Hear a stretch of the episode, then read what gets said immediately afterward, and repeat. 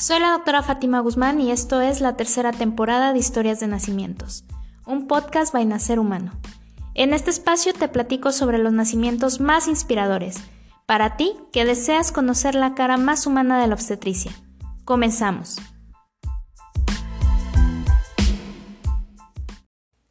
No entiendo a los médicos que contribuyen a fomentar el mito de la circular de cordón al cuello. La evidencia médica es contundente. Los bebés con circulares de cordón al cuello no tienen mayor riesgo de nacer por parto vaginal ni tampoco representan ningún riesgo para ellos inútero. Como para programar una cesárea de un bebé prematuro, mm, no vaya siendo que se ahorque adentro, por ejemplo.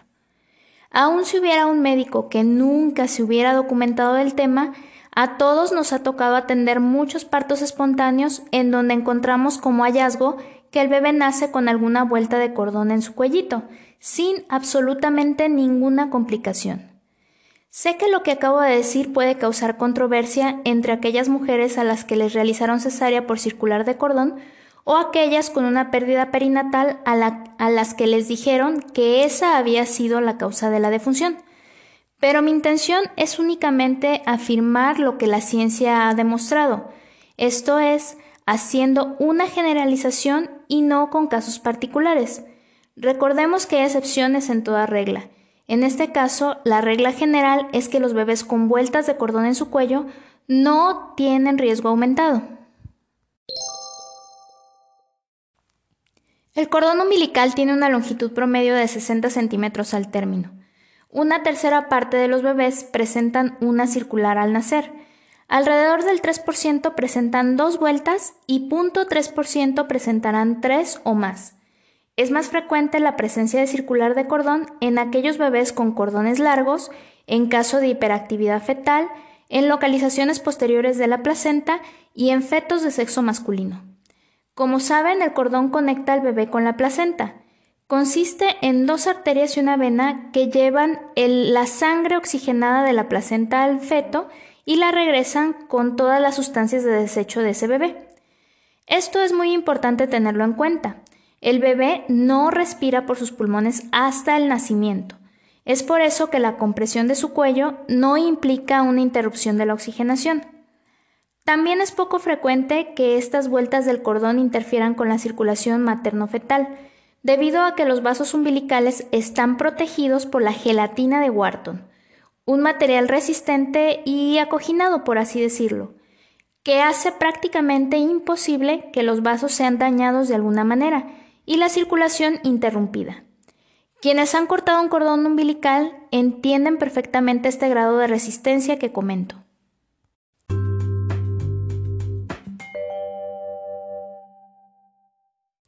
En fin, a lo largo de mi carrera asistiendo a nacimientos, he perdido la cuenta de cuántas veces he visto partos vaginales con bebés que traían una o dos vueltas al cuello.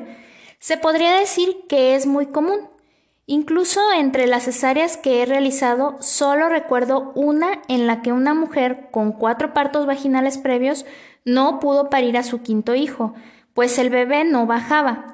Y al pasar la cesárea pudimos ver que el bebé tenía una circular en el cuello, otra en la mano y otra más en el pie. Ese caso sí que podemos decir con total seguridad que el cordón lo amarró y no lo dejaba bajar. Pero insisto, es un caso aislado. Igual puedo comentar de un video que circula en internet en donde el bebé nace por parto sin complicaciones con seis vueltas del cordón en el cuello. Nuevamente, casos excepcionales. Hoy les quiero platicar igualmente una historia de nacimiento única.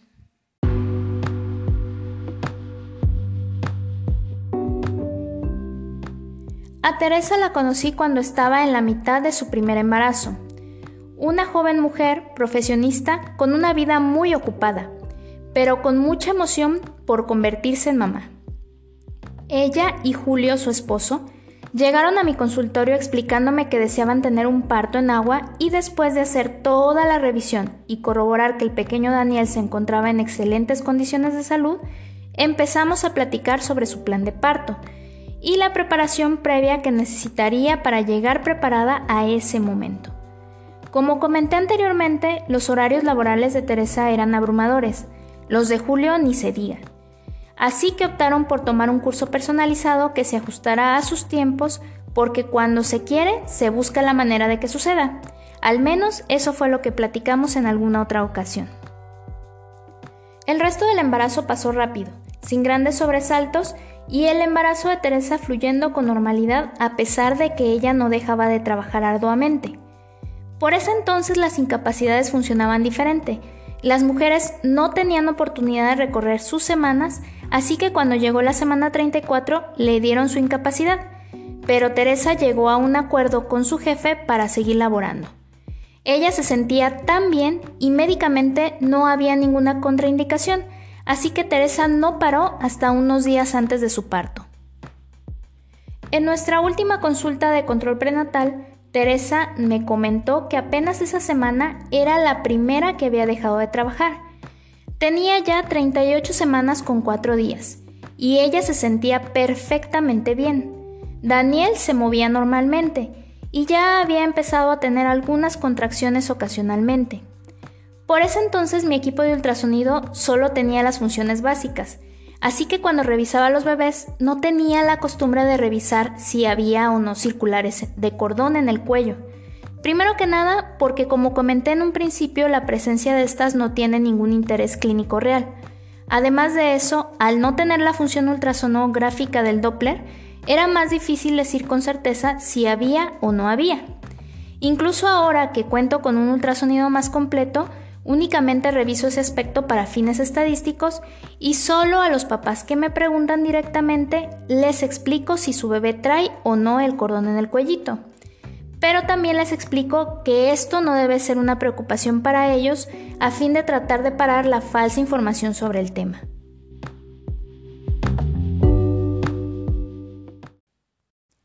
Sinceramente no recuerdo si Teresa o Julio me preguntaron si su bebé traía el cordón. Quiero pensar que no lo hicieron, porque creo que con lo que pasó después me acordaría.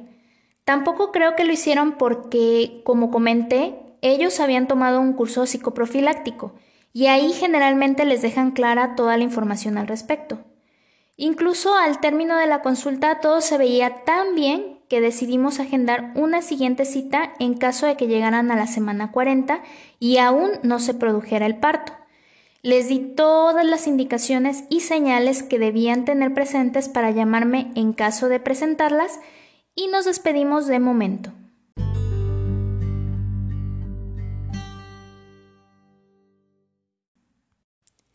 Tres días después, Teresa me llamó por mediodía. Estaba haciendo algunos pendientes de casa cuando se le rompió la fuente. El líquido amniótico era claro. Daniel se movía con normalidad, pero ella apenas sí percibía la presencia de cólicos y leve dolor en espalda baja. No eran más frecuentes que los que había tenido en días previos, por lo que ella asumía que no eran de parto.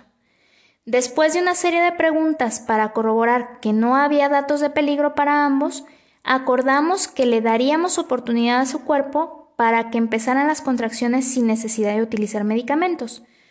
Normalmente damos 12 a 24 horas dependiendo de qué tan tranquila o angustiada está la mamá respecto a la ruptura de membranas.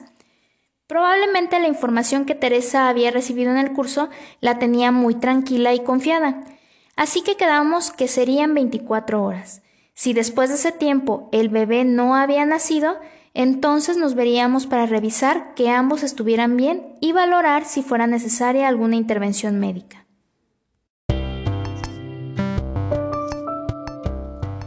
Ese día era sábado y en la tarde yo tenía un compromiso social, los 50 años de casados de unos tíos. Me preparé para el evento, pero también dejé listas mis cosas de trabajo por si me llamaba Teresa o Julio. Y así fue. Saliendo de misa, ella me marcó para avisarme que las contracciones habían empezado. En ese momento todavía tenían poca duración, pero la frecuencia ya estaba cada 5 a 6 minutos. Daniel se movía normalmente y el líquido ocasionalmente seguía saliendo con una apariencia normal, clara. Agradecí que me avisara. Le di indicaciones de monitoreo de las contracciones para irnos al hospital cuando éstas marcaran un trabajo de parto en fase activa y nos despedimos de momento. Por mi parte, le avisé a mi esposo que probablemente tendríamos que retirarnos de la reunión temprano y no renegó, Después de todo, para él solo era un evento de la familia política. Ya en la fiesta pudimos estar presentes un buen rato. Después de la cena y el baile de mis tíos se abrió la pista. Bailamos un par de canciones, pero le comenté a mi esposo que yo me sentiría más cómoda si ya nos íbamos a la casa. Nos despedimos de todo y todavía uno de mis tíos nos pidió si podíamos llevarlo a su casa, que nos quedaba prácticamente de paso. Le dijimos que sí, pero a mí me preocupó que me pudieran llamar en ese momento. Te vas en Uber, me dijo mi esposo muy quitado de la pena, mientras yo por dentro contaba las horas de progreso del parto solo para preocuparme más de no alcanzar a llegar. Así es esto de atender partos, ocurren a horas no programadas. Uno de los motivos por el que algunos médicos o incluso parejas prefieren programar una cesárea a horas más convenientes.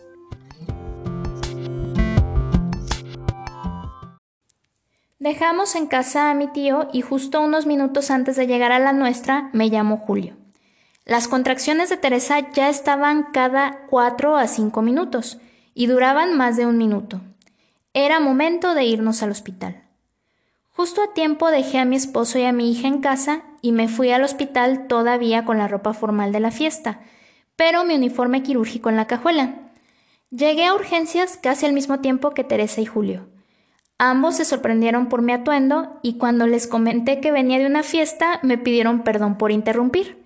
Para nada, no se preocupen, es mi trabajo. Además, ya estaba llegando a casa cuando me llamaron.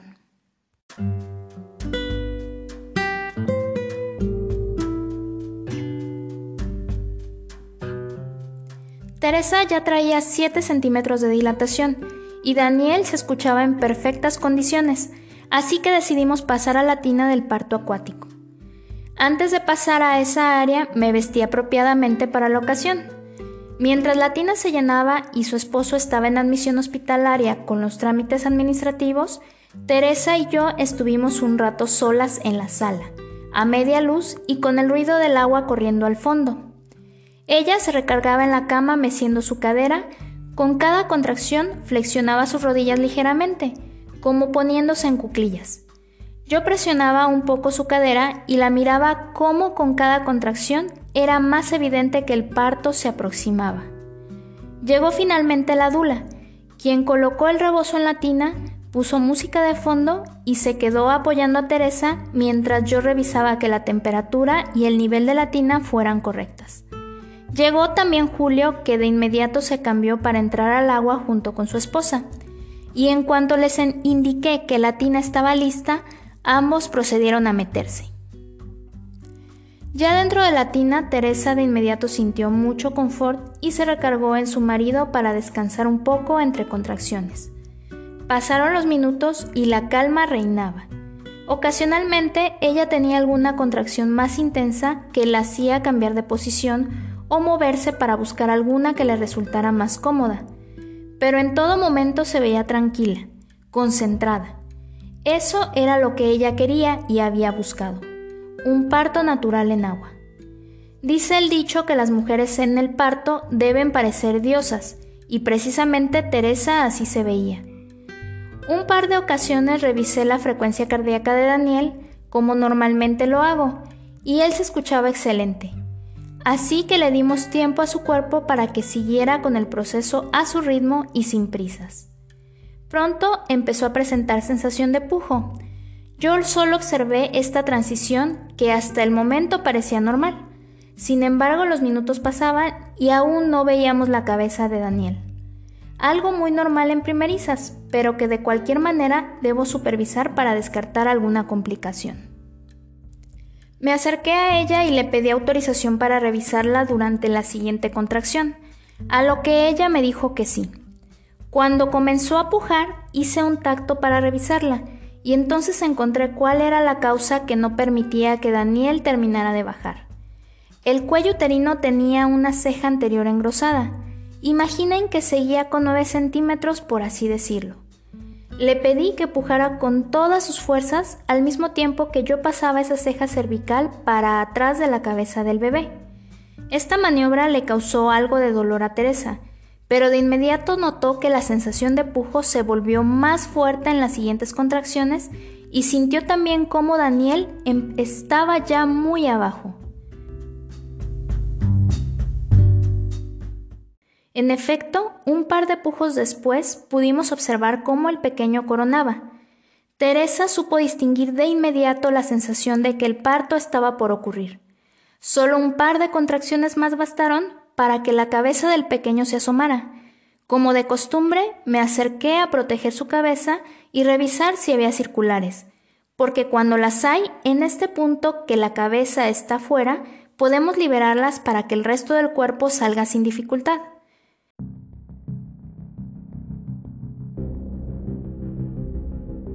Pues sí, había cordón umbilical en el cuello de Daniel, así que le pedí a Teresa que no pujara hasta la próxima contracción para así darme tiempo de liberar las vueltas.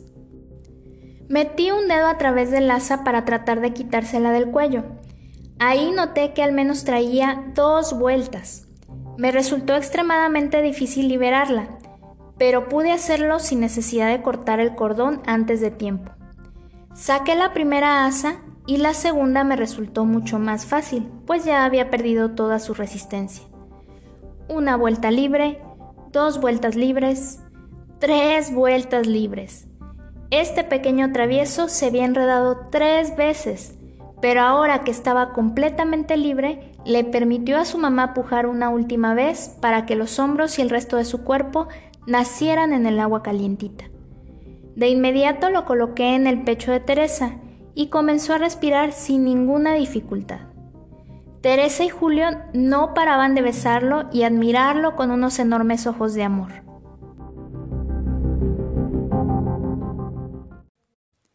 Mientras aún estaba en la tina, fue Julio quien hizo la observación. Traía varias vueltas de cordón, ¿verdad? Tres, le dije yo. ¿Es común eso? No, es la primera vez que me toca estando en medicina privada y en parto en agua, pero como pueden ver no hay ninguna complicación. Platicamos entonces respecto a los mitos más comunes y ambos llegaron a la conclusión de que les dirían a todos sus conocidos que su pequeño había nacido con tres vueltas para ayudar a romper con esos prejuicios. Después lo sacamos de la tina y revisamos que todo estuviera en orden. El posparto inmediato tampoco tuvo problemas. Los tres pudieron egresar a su hogar al día siguiente. A veces creo que los médicos deberíamos decirles a las mamás cuando sus hijos nacen con circulares de cordón. Eso nos ayudaría a normalizar esta situación. Pero en muchos casos no lo hacemos por miedo de que nos vayan a acusar por negligencia por no programar una cesárea cuando en realidad no es indicación de una. Entiendo el miedo de las futuras madres que pueden tener ante tanta información contradictoria sobre el tema. Si este es tu caso, es importante que platiques con tu médico y pidas una segunda opinión si no estás totalmente de acuerdo. Finalmente, lo más importante es que ante una circular de cordón te sientas tranquila de la seguridad de tu bebé y así puedas disfrutar de su nacimiento y recordarlo como uno de los momentos más felices de tu vida.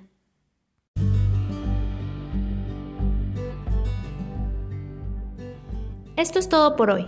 Los invitamos a seguirnos en nuestras redes sociales, nuestra página de Facebook Nacer Humano y a través de nuestras cuentas en Twitter, Instagram y TikTok. Recuerda suscribirte a nuestro podcast para que seas el primero en escuchar las historias que estaré compartiendo para ayudar a esas mujeres que necesiten un poco de motivación para tomar las riendas de su embarazo. Soy la doctora Fátima Guzmán y me despido deseando lo mejor para todas ustedes y sus bebés. Hasta la próxima.